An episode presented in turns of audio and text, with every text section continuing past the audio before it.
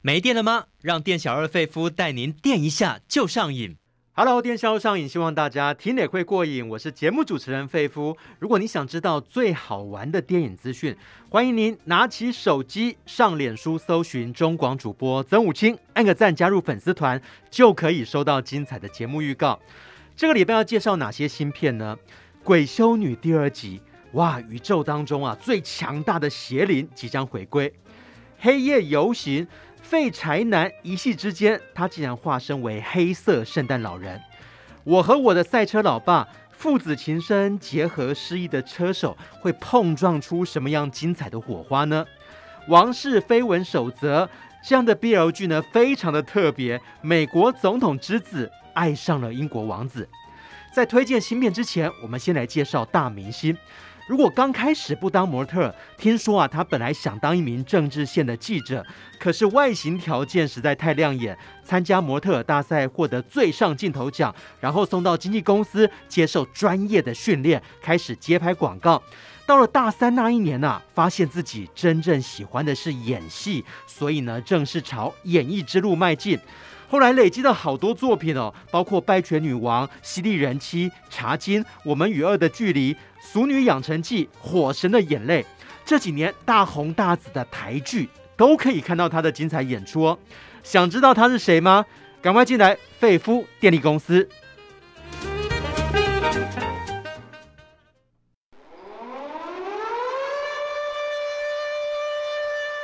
还在担心缺电危机吗？费夫电力公司给您最劲爆的电影大小事。好，今天要跟费夫一起揭开明星神秘面纱的是影评人弗洛阿德。Hello，阿德。主持人好，各位听众大家好。哎，今天要介绍这个大明星，网络上曾经流传一则冷笑话。哎，中秋节不是要到了吗？除了烤肉啊，相信还有人会准备其他的食材，像是玉米啊，甜不辣。那如果喜欢海鲜的，可能会烤生蚝。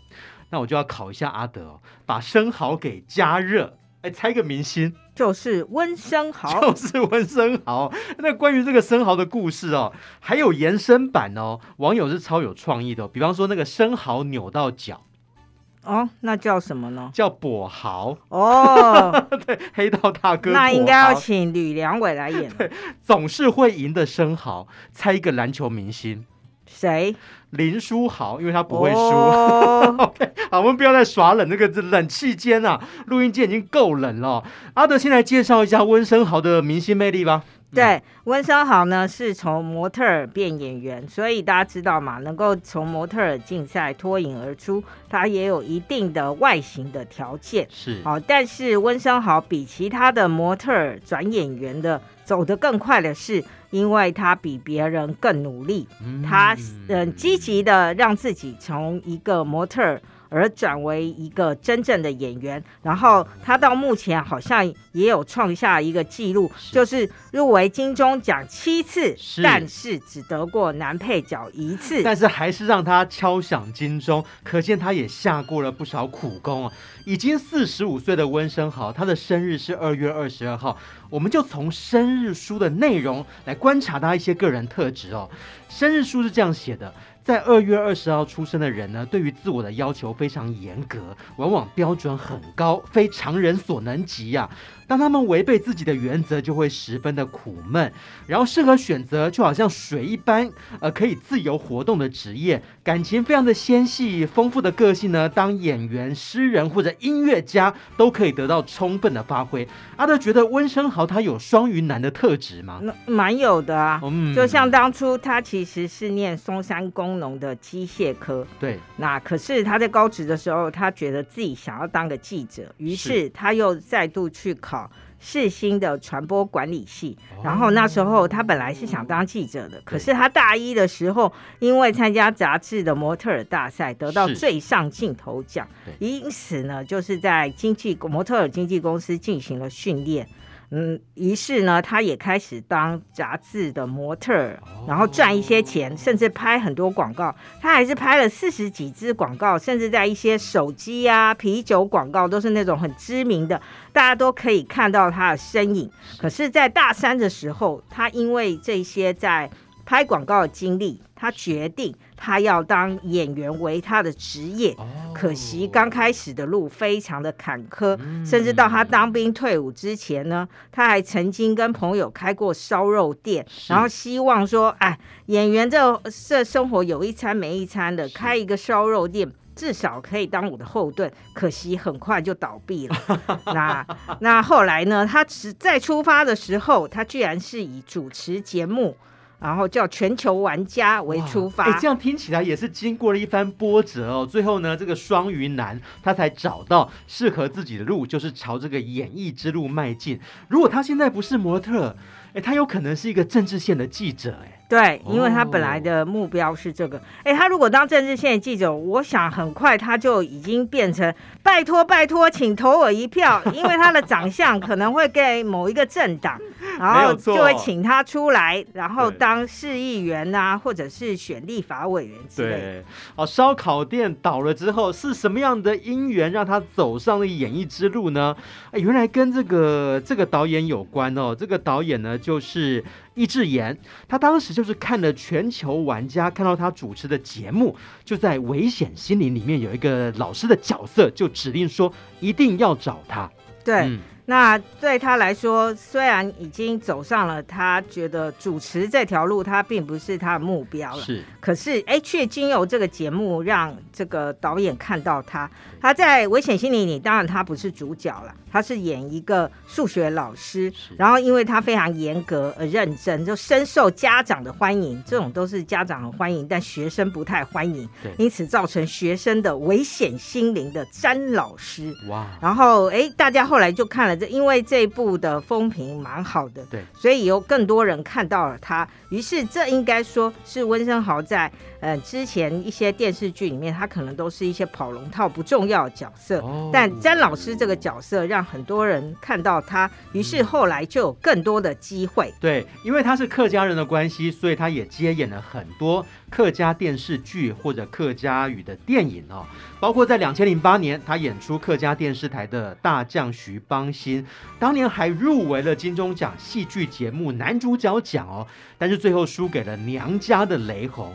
那接下来他有电影演出的机会，一八九五，他演的是抗日英雄吴汤兴。对，吴汤兴本来是一个秀才，可是后来呃因为甲午战争的缘故，那马关条约呢？嗯、呃，把台湾割让给日本，所以呢，他就在台湾民主国的号召之下，他就当了义军的将领，然后组了义民军，然后在桃竹苗地区跟。登陆的日本军开始展开大战，嗯，然后反正你知道以寡击众，虽然他们也撑了一阵子，但最后还是寡不敌众。对，然后在八卦山的这个地方啊，是。就是那嗯，就是惨烈的牺牲啊。哦，那里面当然也有一段很感人的戏，他的太太是杨景华所饰演的，嗯，他就把自己的发辫剪下来交给呃。他的妻子说：“如果他八卦山这一役不能回来的话，是请他把他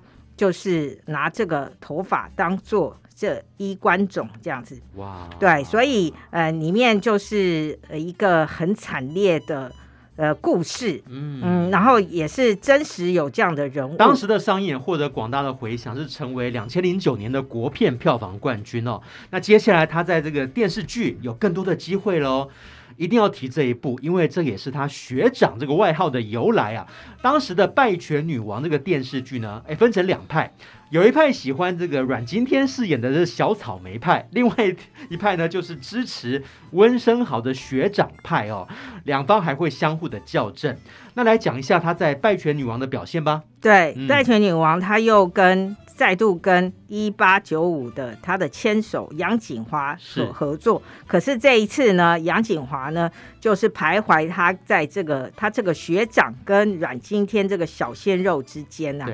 那当然，阮经天的演出呢是非常的讨喜，然后这也是当年的收视率很高的热门电视剧。嗯嗯，不过学长虽然最后没有得到。这个杨景华这个败犬女王，却让她再度入围了金钟奖但当年好可惜哦，输给了陈柏正，你是我的唯一哦。可是剧中他那个非常深情，然后默默付出的学长的形象，也为他收获了不少粉丝哦。那同样他又接拍那一年的幸福时光，哎，剧中的戏路大改变哦，呃，就是饰演这个傻里傻气，呃，有一点这个土的江晨博这个角色，哎，也让他入围了这个金钟奖的最佳男主角，哎，对，嗯，那二零一零年呢，他完全翻转了那些深情傻气的形象，对，变成了一个劈腿的人夫温瑞凡，然后这时候成为了台湾女性，还有包括新加坡啊、印尼等等有收看这出剧的女性公敌，女性公敌，好，那没良心的男人，好，有了老婆隋唐，居然呢，哎，跟小三在一起，然后这出剧呢，当时在台湾非常的轰动，是，然后他也提名了金钟奖最佳男配角奖。不过呢，他的形象也大受打击啊！哈，因为那时候可能就是婆婆妈妈很多人看了以后，就对他非常生气，渣男，渣男。而且这出剧呢是一个现象剧，因为从这出剧之后。好，那种破坏人家家庭，以前叫做狐狸精、第三者，现在因为这出剧里面给他写叫小三，所以大家后来都说小三。然后还有很多小学三年级的很无辜的说，对，为什么说小三都不是好人呢？我们就是小三。然后这出剧还有很多什么不被爱的才是小三，还有我回不去了，对，哦、这剧也是瑞凡我回不去了，嗯，等等的。然后这部。电视剧呢，在我们台湾非常轰动，在日日本啊、印尼啊、越南、柬埔寨，还有新加坡都有买这部剧。虽然引发了一些热潮，但是当年这个金钟奖男主角奖的争夺，他、嗯、是输给了潘玮柏的《爱无限》哦。但是，哎，随着电视剧的热卖，后来还有拍成电影版嘛。对，嗯、那我觉得这也是还还蛮不错的现象，因为大家知道日本很多的电视剧，因为很轰动之后，他们后来都会拍电影版，就再赚一次。那所以呢，就在犀利人妻。然后最终回幸福难不难？好、哦，居然在台湾就创下了破亿的票房，嗯、甚至因为太轰动了，台嗯，就是电视剧太轰动了，所以他们还曾经到新加坡去宣传，新加坡也有上映。哇！那他在里面就是演说他跟嗯隋唐这对已经离婚的夫妻，因为在电视剧他们就离婚了嘛。嗯、那可是他后来就又回去，就是希望老婆能够再接受他，然后女主角。又陷入了，到底要不要跟新的男朋友在一起，还是跟前夫重续旧缘？温生豪其实他多才多艺哦，包括曾经出过影像书，也演过舞台剧，甚至还出过唱片呢、啊。对，哇！但是唱片好像就没那么受欢迎了、嗯、哦。但是在电视剧方面呢，除了《犀利人妻》之后，他后来还演了《我们与恶的距离》。对。那跟贾静雯饰演一对呃父母，然后本来已经貌合神离，后来因为儿子好、哦、被嗯、呃、就是在电影院里面随机杀害、啊，随机被杀害，嗯、然后夫夫妻之间的感情就再度经的嗯、呃、经历了考验。对可是当然最后他们互相扶持度过了难关，也让他终于拿到了金钟奖的最佳男配角奖。这个剧我觉得。相当的有意义哦，这是台湾少见，呃，可能讲一些新闻媒体的困境，还有讲到这个精神疾病、思觉失调症一些的问题哦，哇，各方人物的心境跟纠葛，让人家看得很不忍啊。对，嗯、那二零一九年他又再度的演出了《熟女养成记》。呃，跟谢盈萱呐，呃，一起演出，他演的是他的妈宝男友，嗯，哦，所以那时候也遭受了不少的批评，因为虽然他是个好好人，可是太妈宝了，然后所以谢盈萱就离开了他。那但是这这出剧他演的并不多了，就大概是前半部这样。然后后来呢，又呃，二零二一年呢，他又演了《火神的眼泪》，对，也是在金钟奖上面颇获好评啊。还有《茶金》嗯、呃、等剧。然后在《火神眼泪》，他演一个消防员，那他的太太一直希望他能够换工作，因为当个消防员。真的太辛苦哇！这样听下来，近几年啊火红的台剧，哎，真的都看得到温升豪的演出哦。哎，这个礼拜他有一部新片要跟大家见面，在里面他是演这个父亲的角色，然后同样有一些父子情深的部分，加上这个赛车的情节，非常非常的感人哦。我们待会儿来介绍。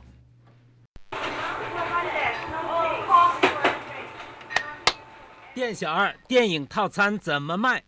只要你是瘾君子，免费招待都可以。当店小二碰到瘾君子，电影情报全部撒比苏。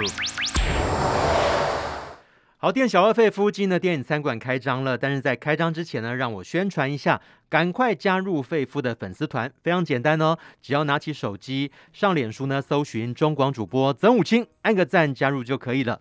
今天请到跟我一起长厨的还有影评人佛洛阿德，我们接下来介绍这个新片《我和我的赛车老爸》，里面呢也是温生豪有主演哦，他在里面这个呢饰演的是一个呃单亲爸爸的角色哈、哦。他这个角色呢，因为意外的关系，所以导致呢跛脚，然后呢生活是一团乱呐。可是他的个性呢又非常的善良。有一天，他意外接获这个社会局的来电，竟然得知自己有一个十岁的儿子啊，然后故事就开始展开了。对，嗯、那这部片子大部分的场景都是在高雄左营拍摄的。是，那这个老爸本来是呃是一个船员。可是呢，后来呃，因为因故而受伤，所以呢，只能改做保全。哦，那也气走了自己的女朋友。嗯，那他不知道女朋友离开他的时候已经怀孕了。孕了那那当小孩呢，已经养到十岁，妈妈因为过世了，所以哎，社会局就找上了这个爸爸，然后爸爸就是内心充满了冲击，小孩也是，哈哦，他就觉得哈。你是我爸爸，可是我梦想中的爸爸是一个，嗯、呃，很伟大的人。可是呢，你脾气坏，有时候还在家里喝酒，是，然后就是一个不得志的，生活非常的邋遢。对，然后然后两个这个父子就要一起很尴尬的生活，然后父亲也在思考是否呢要告诉社会局说，我真的没有办法抚养他，让他帮他找个寄养，哎，找一个收养家庭。是，可是呢，就在这个父子冲突的状况中的时候，这个孩子呢，呃，因为一些缘故认识了一位，呃，少年时候就是一个天才赛车手。就是由陈哲耀所饰演的阿俊哥哥，嗯，那他们呢？那那那阿俊哥哥呢？因为年轻的时候虽然是天才赛车手，赢了不少的冠军，可是一次的意外，他的因为他们开的是一种叫拉力车，对，那拉力车除了这个赛车手之外，旁边会坐一个人，那个人会帮他指路，哦，对，然后因为那次比赛的时候翻车，然后他的朋友就过世了，嗯。他因此也嗯、呃，就是以那种过类似过失杀人的罪名，哦、然后入狱，哦、然后出狱之后呢，他就是。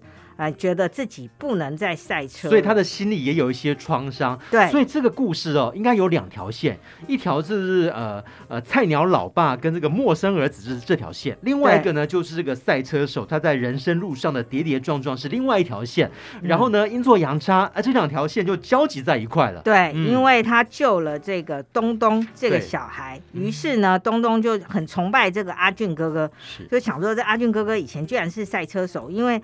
嗯，东东就是那种小男孩，喜欢火柴的小汽车。对，他也梦想将来要可以成为一个赛车选手。哦、于是呢，他们三个人就组成了一个三人新家庭：一个中年老爸，跟一个彷徨青年，嗯、还有一个哎。就跟老爸相处不好的儿童。哎，等下你说这个三人生活，难不成他要找这个跛脚这个爸爸担任他的副驾驶吗？没有了，刚开始是没有这么。刚开始没有。对，而且他本来也不想要再开车。对。但是因缘际会之下，他又决定。就是呃，因重回赛车场。对，因为他发生了一件事，然后这件事是什么，我们不能告诉大家，对就让大家大家去看电影。嗯、这个契机让他决定，他还要再度走上赛车场。可是这时候没有人能够当他旁边的那个人。是。然后那时候，这时候这个呃温商豪所饰演的这个爸爸，对，就在儿子的怂恿之下决定。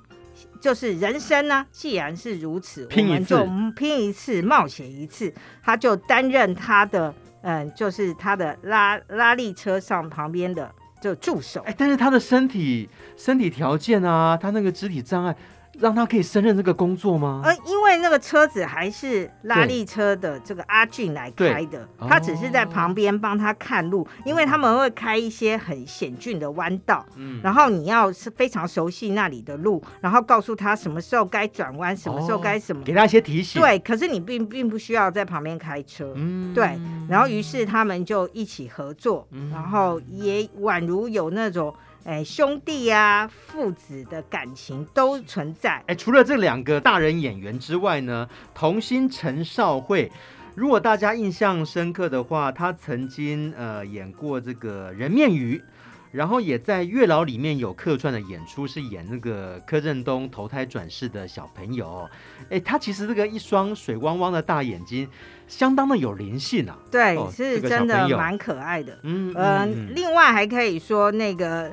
嗯、呃，除了温生豪之外啊，另外一位男主角就是天才车手阿俊。对，哦，他就是，哎，你听他讲的国语，你完全没想到他其实是马来西亚人。哦，好，就陈泽耀。对，那他这几年呢，就来台湾发展。是，我觉得他把国语讲的还蛮到地的。嗯，对，所以呢，这部片就主要是这三个男人，是，然后他们怎么一起生活，然后怎么一起燃起。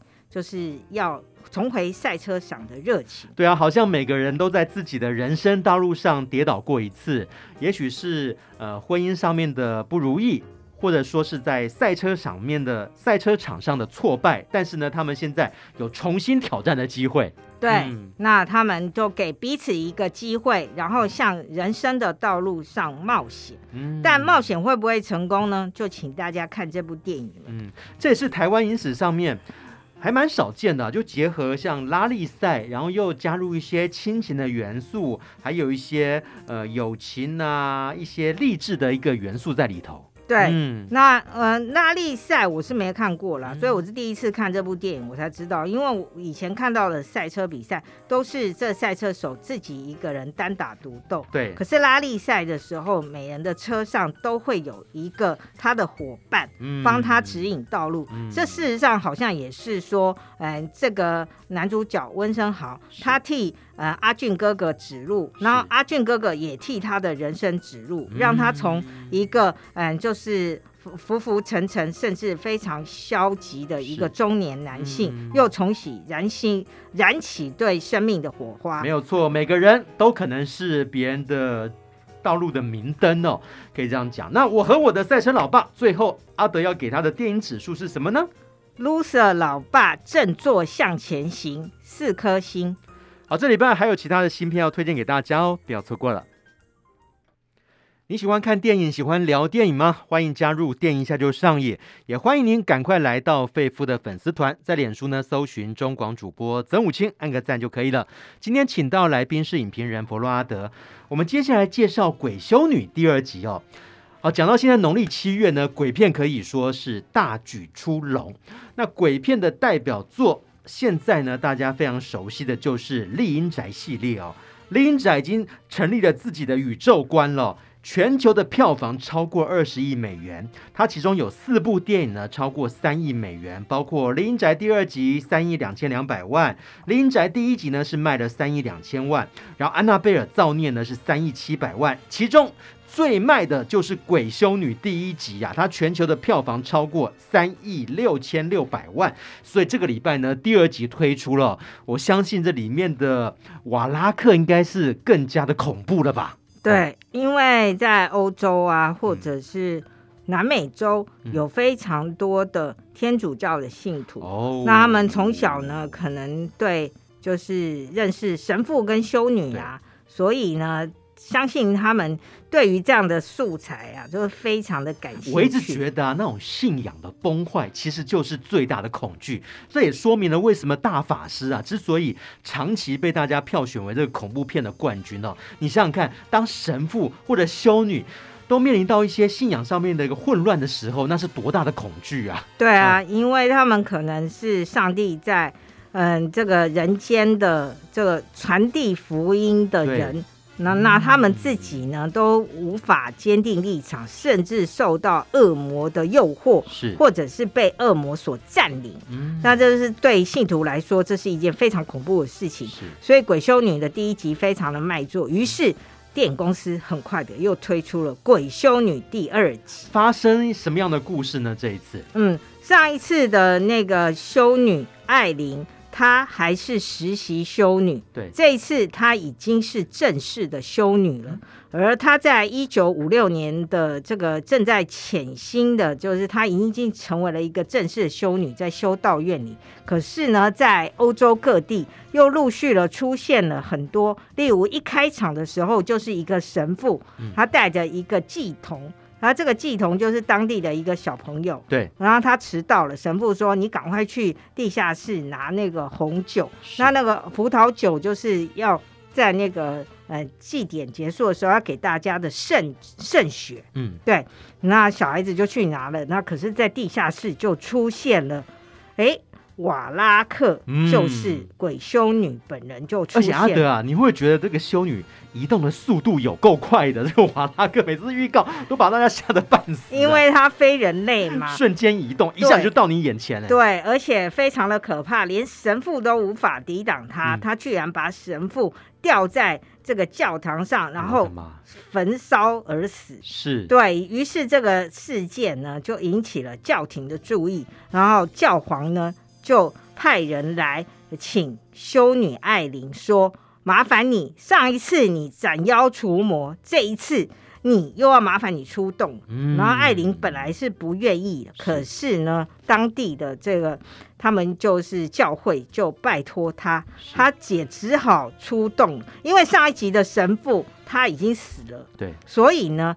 这个艾琳她必须自己一个人单打独斗，没想到呢，修道院另外一个新来的黑人修女是那黛博拉，她就愿意跟着艾琳一起去挑战鬼修女。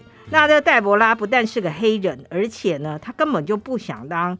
修女，然后是因为她家庭很穷困等等，就硬把她送到修道院，而且她在修道院不但不听话，还常常偷抽烟。嗯，对。那这两个组合，一个是非常循规蹈矩、非常虔诚的这个修女，然后一个是不信上帝，然后诶，就是有点叛经离道的黑人修女。然后他们两个人就要一起联手去调查，诶，发生在那个被焚烧的。神父的那个教堂里究竟发生了什么事？然后呢，瓦拉克他这次要的又是什么？嗯，还是蛮恐怖的哦。嗯，他曾经是天使，但是因为被上帝背弃了以后呢，就转化为恶灵。这一次呢，最强大的恶灵，最强大的邪灵，他想要夺回力量哦。那这次有没有一些吓人的桥段呢？啊？那当然还是有了，嗯，因为这部是由温子仁来担任编剧哦。那呃，应该是。说瓦拉克这次可能很多人觉得他当然还是不时会出现，但他戏份就没有上次那么多，因为他这次是附身在一个男性的工友的身上，哦，叫莫里斯，所以呢，就是在莫里斯就是在演那个被修女附身的情况，嗯那所以他本人呢，本尊这次的戏份略少，不知道他会不会不开心呢？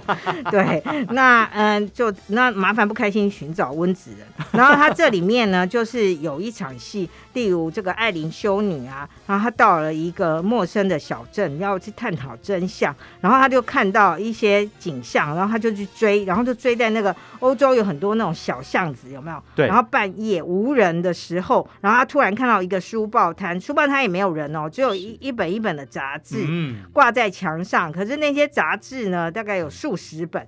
然后那个杂志就哎，四周也没有人，有啊，有都都有图片，然后就风一直吹，然后那些图片就一直自己翻动哦。我的妈呀！然后最后，然后这些数十本杂志最后组成了一个形象，哦、就是嗯，瓦拉克。我的天哪，他的肖像出现了是，是？对。哦，就是那些杂志全部的图案，书会自动排列，像那俄罗斯方块。没有没有没有，他就是一直吹一直吹，然后他就吹到某一页，哪一个可以给它组合起来，就是远远看就是一个瓦拉克的形象，这样子的内内幕就完全没有任何的对白，也没有任何其他的人，但是你看到看到那个杂志自己一直翻动，因为他要找到嘛哪一块比较像他，然后拼出来就是就是瓦拉克。然后这个在预告里面也有啊，不过那段在电影里面大家看了也是会觉得蛮惊心动魄。没想到瓦拉克也是一个拼图高手。哎，瓦拉克这个鬼修女，她吓人的一个手法，应该也不是那种非常血腥那种喷血的，对不对？嗯，有时候也会有啦，嗯、像他把神父吊起来弄死，哦、那个，然后再焚烧他，那个画面也是蛮惊人的。嗯，不过这次当然他就是借由这个男工友莫里斯的身上然后出现。那莫里斯他已经跑去那个，他上一集其实有出现，上一集就是他救了艾琳修女一命。然后没想到这一次是艾琳修女要救他一命，嗯，因为莫里斯他在不知情的状况之下，被瓦拉克给附身了，哦、然后瓦拉克要利用他的肉体，嗯、然后去寻找他想要的圣物，嗯，对，然后瓦拉呃那个莫里斯他工作的是一个女子学校，然后女子学校里面。有女校长，然后当然女校长也是会其中一个领便当的，然后在外加她跟这些呃学校里面的老师，还有其他的女学生之间的，本来她是一个和蔼可亲的工友，可是当她附身发作的时候，她会又会变成瓦拉克的诶这个被利用的工具。Okay, 好，农历七月还没有过完哦，我相信。恐怖片还是很多大胆影迷的最爱。那的最后来给《鬼修女》第二集一个电影指数吧。小修女大战鬼修女，三颗星。好，终于度过了这个恐怖片哦。我们待会来给大家一些比较温馨的题材，比较有趣的素材。要介绍最后两部新片哦，不要错过了。待会回来。欢迎大家回到电影下周上映，我是节目主持人费夫，也是中广主播曾武清。节目请到来宾是影评人佛洛阿德，一定要把节目听完哦，因为预告一下哦，待会会有两个小单元：孤注一掷大作战、抢救影片大作战。阿德的选择会不会跟你一样呢？我们待会还要介绍两部片，我们先来介绍的是《王室绯闻守则》，哎，非常有趣哦。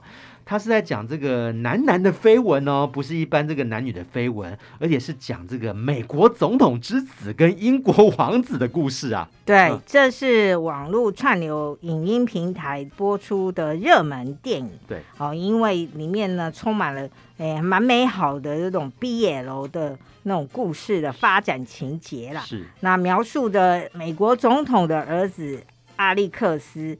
那他拥呃，他的母亲是乌玛舒曼所饰演的美国女总统。那他现在这个美国女总统要争取连任，对，但有受到另外一个党，那应该是指共和党吧，是的强劲挑战。究竟他能不能连任呢？在这个关头，他的儿子呢，就是有时候就可能要代替母亲，然后进行一些呃比较遥远的那种行程。好，例如就是来参加英国菲利普王子要结婚了，哦，然后但是呢，他跟那个亨利王子呢，就是菲利普王子的弟弟。有点互看不顺眼，互看不顺眼。他们两个刚开始的时候，其实像仇人一样子。哎，也不是仇人啦，就有点互看不顺眼。那呃呃，亨利王子觉得你们这个美国人就是没文化哦，比较粗俗。对，那亨利王子呢，可能饱读诗书，动不动讲一讲，还会讲到什么呃，珍奥斯汀的小说啊之类的。然后美国总统儿子就不知道在掉什么书袋啊。对对对，那更惨的是，菲利普王子结婚的时候，你知道那种王。王室结婚不是都有蛋糕，婚礼蛋糕很高很高，就是什么七八层啊，对之类的。然后那个那个蛋糕就要花七万五千英镑。哇，对，那没想到呢，因为艾利克斯呢，他在这个宴会上，因为你知道那种英国皇室繁文缛节，他就。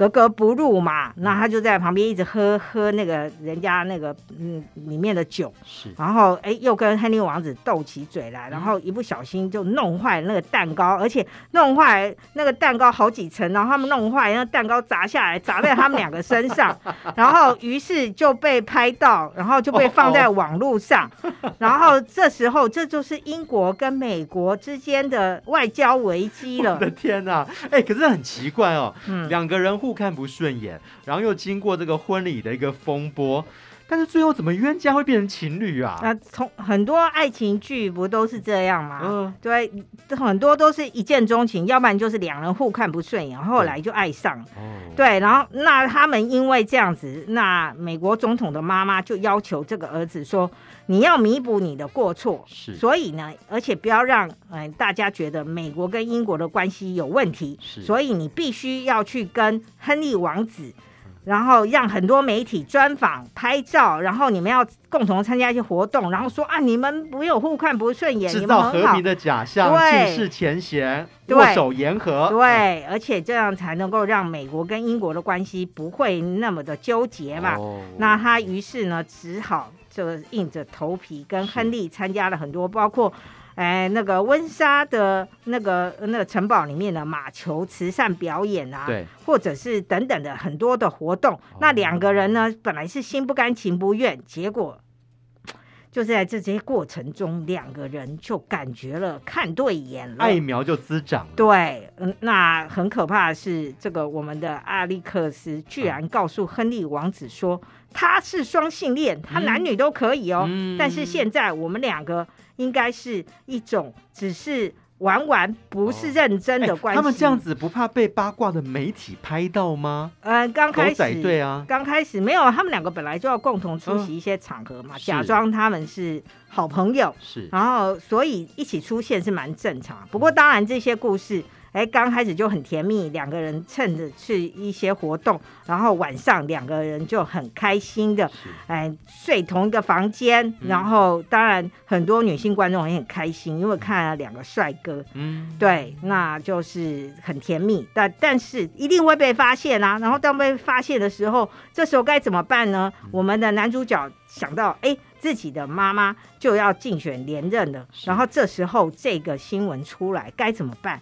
然后因为他们的手机被害了，所以再次告诉各位，请不要在嗯赖啊或者是这些讯息里面讲一些很肉麻的话。那怎么办？一旦被害，不管是对话、讯息，甚至照片、图片，可能都被看光光。对，都被骇客公布在网络上给大家看到。嗯、然后呃，但不过呢，这个美国总统的态度就是说，没关系，儿子。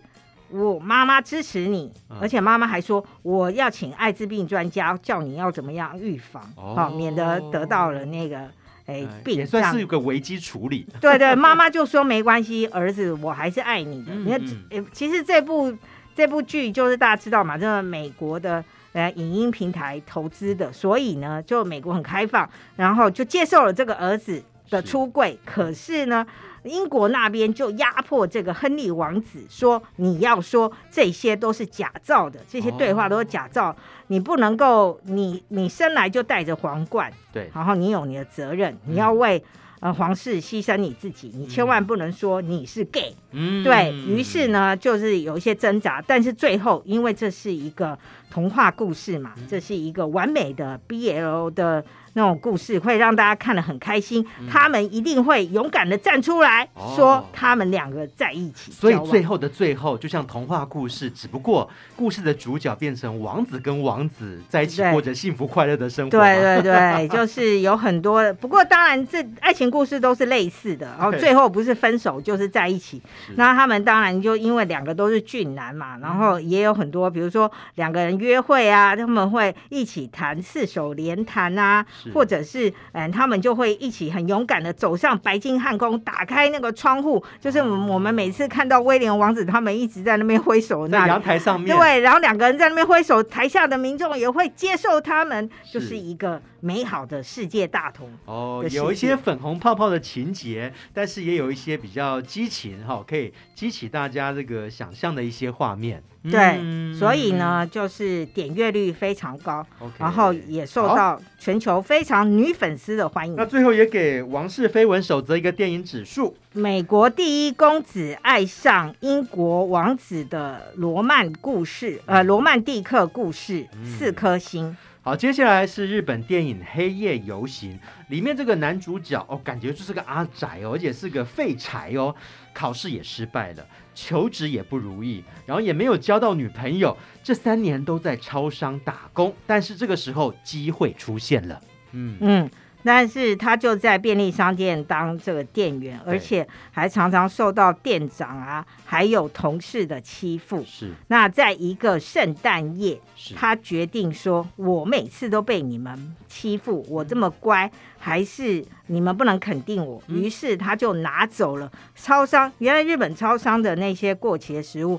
我们台湾是把呃还还没有过期，就是快要过期前就会把它打折。可是日本的那边就是规定一定要销毁，而且你是店员，你也不能拿来吃哦。嗯，那他就拿走了一样东西，是因为有点报复。然后这时候就出现了一个神秘男子，邪恶的对。就他就当他醒来的时候，他发现他居然身处在北极啊！身处在北极啊！对，他就被带到北极，因为他们说，嗯，圣诞老公公呢，以前都是只给好孩子礼物，嗯，后来发现我们也要给坏孩子礼物哦，但是给坏孩子礼物就是要让坏孩子伤心哦，对。那然后就是作为一种差别这样子，嗯、那他居然到了圣诞老公公的那边，嗯、然后他们说，呃，我们这里是一个这个公司啦，是就是有非常多的人要为全球的小朋友服务，但是服务对象不一样，就跟那个慈祥和蔼的圣诞老公公服务的人不一样，他们专门是要为。坏小孩准备圣诞礼物，应该不是什么好礼物吧？哎，就是要想办法，要对，而而且呢，就是他就要他们就要想尽办法。然后我们的男主角呢，本来在现实生活里面，他在便利商店是被欺压的角色，对。可是他现在，哎，就。就有了一些他可以发挥的地方，比方说什么？呃，例如他们会说，比如有的小孩子啊会许愿嘛，嗯、那你就要让他的愿望，他想要的东西不能实现。嗯、然后我们的男主角呢，就是担任那个测试的，是。对，他就会测试说，哎，那那怎样才能够让那个小孩子失望？对，哦、让他甚至让他收到的礼物会被同才嘲笑，这样子，然后得到惩罚。嗯、那那里面就当然里面也有嗯桥本环奈啊，就是大家所熟悉的。千年一遇的日本美少女是。等等的演员一起演出，嗯、然后当然也是要给大家一些考验了。就是我觉得他提出来一个理念很有趣，就是我们要想尽办法也要送坏小孩圣诞礼物，嗯，然后当然就是要让坏小孩痛哭流涕，然后也许他就会想要改变，然后变成一个好小孩。当然最后也会。讲到男主角的身世之谜啊，他的爸爸为什么那么早就过世，害他后来很倒霉。然后他在便利商店为什么一直受到欺压？原来是便利商店店长就是要考验他可不可以成为黑衣圣诞老人。哦，这一切都是受都是有原因的。哦，嗯，都已经铺好了梗就对了。对对对，哦，都有什么机关在里头哦。那这一次呢，其实是导演福田雄一他的作品哦。哎，之前他也拍过那个《圣歌传》，也就是说，对他对于这种有点闹片，对对对，有他自己的一个风格在里头。对对对，嗯、但是这些闹片其实还是有一些有趣的意义在里面的。嗯，对，那个像我们之前有介绍过一部那个喵的诈骗。乐园那部电影里面也是讲到有鼠辈嘛，然后变成一个鼠王。没想到黑夜游行里面也有哎，有成千上万的鼠辈怪出现，而且有巨大的鼠王啊，那个画面真的有点惊悚，因为他呢不是画的，是动画，他们是真正的老鼠。然后，于是我们的男主角又要对抗鼠王，然后在鼠王的威胁之下，他还是要拼命的去送。他们要给世界上小朋友的圣诞礼物哦，对，当然完成任务之后，本片还会给大家一个惊喜，请大家看到最后。嗯，刚刚你讲到这个美少女桥本环奈，哎，她片中是不是有一个光头的造型啊？对啊，蛮特殊的。日本的光头头套真的做的很像，对，就是让你看上去是真的以为他光头了。嗯，对，那男主角也有点爱慕他啦，是哈。对，所以呢，其实就是他在这部电影是有一种，哎，就是里面大部分都是男生嘛，所以他有一种万绿丛中一点红的作用，然后再给大家加上一点粉红色泡泡。嗯嗯，好，我们最后也给《黑夜游行》一个电影指数吧。超商落魄店员变身耶诞老人，四颗星。好，接下来进入这个单元，台北票房观测站要公布上个礼拜的台北周末票房排行榜。哇，第一名这个丹佐华盛顿真的是不简单哦，《私刑教育三》开出了五百一十三万的票房，也荣登了冠军哦。第二名是 GT 跨界玩家，两百五十六万。第三名奥本海默，两百零八万。第四名是呃鬼月嘛。所以一些应景的鬼片出笼，《纵邪三鬼门开》一百九十二万，第五名是《芭比》一百一十四万。好，接下来这个票房的排行榜可能会有产生哪些的变化，我们也会带大家持续来追踪哦，提醒大家不要错过了。那么接下来就是大家期待已久的孤注一掷大作战以及抢救影片大作战。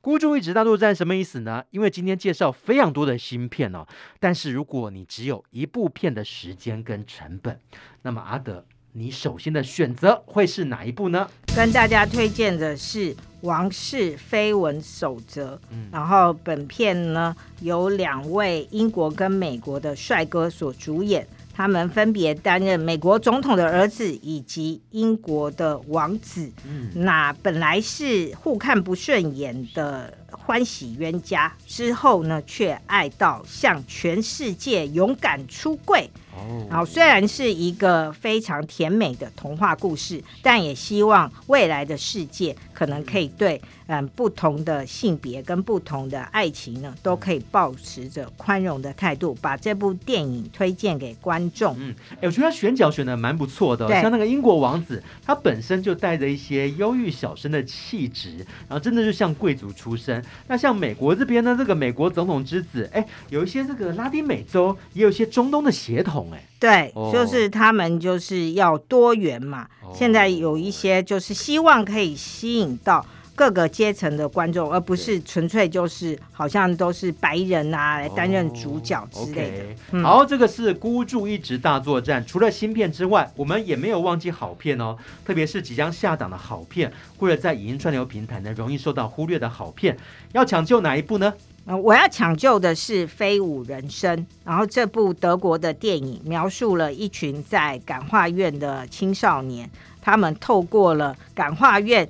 所提出的街舞舞蹈课的，嗯，这个感化教育，然后重新让他们可以使用他们的身体去，嗯，表现他们自己，然后重寻到他们人生的春天。把这部电影推荐给大家。